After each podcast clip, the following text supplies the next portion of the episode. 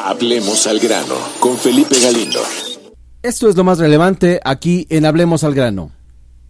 Instituciones educativas, religiosas y que tienen que ver con el campo de la, todos tienen que ver con el campo de la educación.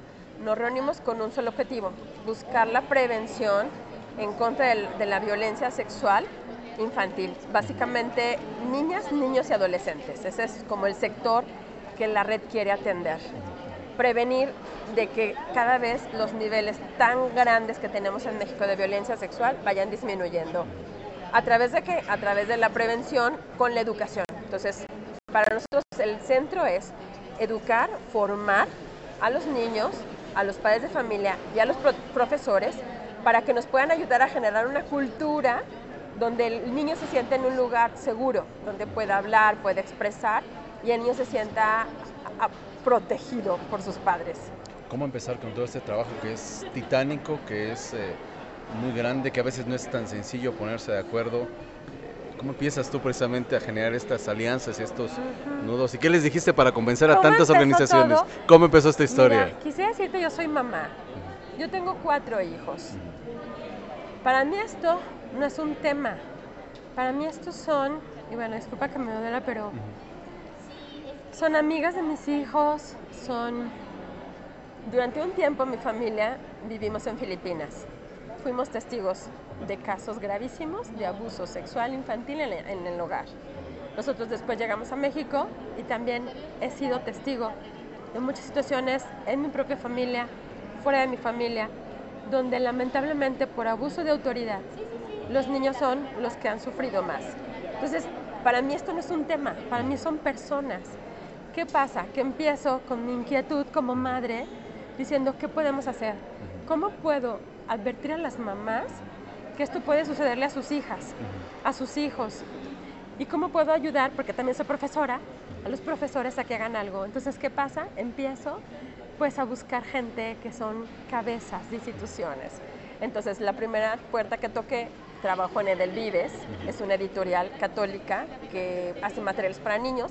La primera puerta que toqué fue en la propia editorial, en Edelvives. ¿Me pueden apoyar con ese tema? Me dijeron, cuenta con nosotros. Después toqué la puerta del, de Indosoc, de la red de educación. Conforme cada puerta se iba abriendo, de los hermanos maristas, lasallistas, de la Conferencia Episcopal Mexicana. O sea, yo llego, además soy periodista de profesión y después teóloga. Sabes muy bien cómo, cómo llegar, cómo hacer la noticia. de El esto. tema ahí, México, el hecho de que México sea el segundo lugar en pornografía infantil a nivel de América Latina, Sí, es aterrador esto es aterrador. Y además en turismo sexual infantil, o sea, es aterrador. Ante esas cifras, yo soy madre, soy creyente, no me puedo quedar callada y yo creo que hay gente que puede hacer mucho. Entonces, ¿cuál ha sido mi labor? Mi labor simplemente ha sido esto, toco puertas. Toco puertas, expreso la necesidad y le digo en qué puedes apoyar. Y cada quien, a su manera, se ha sumado y han empezado a apoyar. ¿Qué hemos hecho? Pues empezar a identificar esas alianzas. Entonces, cada institución ha hecho una alianza y viendo lo fuerte que cada institución tiene, lo aporta. Perfecto. Es lo que hemos hecho. Y Casi lo nada, demás, casi nada. y lo demás, la verdad soy creyente, la demás creo profundamente que cuando tú trabajas por el bien común, cada vez habrá mayor comunión, aún en la diferencia.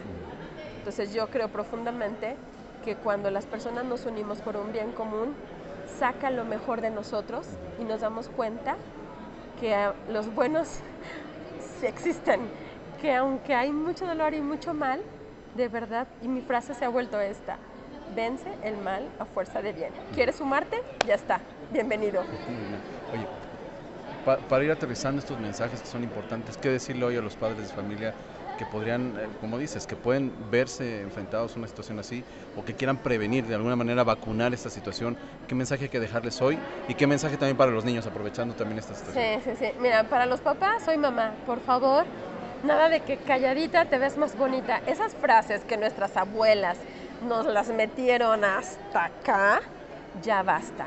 Nuestras niñas, nuestros niños tienen derecho a expresarse, a expresar sus emociones, sus miedos y que no nos dé miedo a abrir el diálogo, llamarle a cada parte del cuerpo como es no tengas miedo a estar ahí cuando tu hija explota en un mar de lágrimas y te quiere expresar.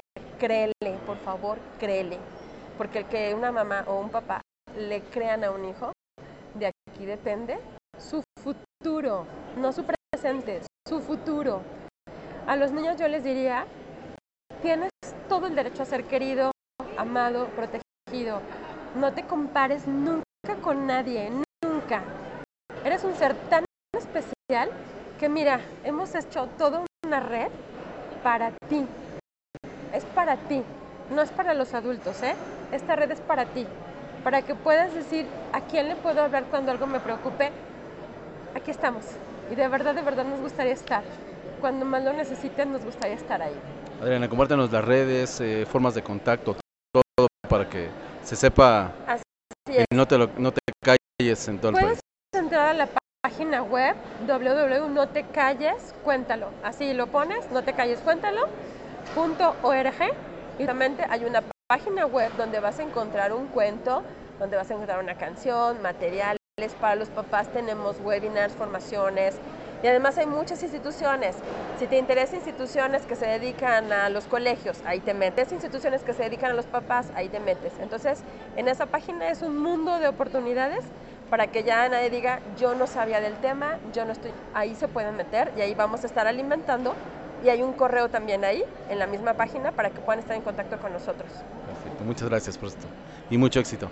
Muchas gracias. Además, feliz cumpleaños. Que hoy Ah, aprovechaste. Vaya, vaya, además. momen- vaya momento para festejar tu cumpleaños. Además, Dios que es muy bueno, nos da oportunidades para hacer de la vida un regalo también para los demás. Claro que sí.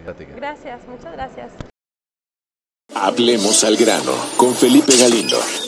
Esto es lo más relevante aquí en Hablemos al grano.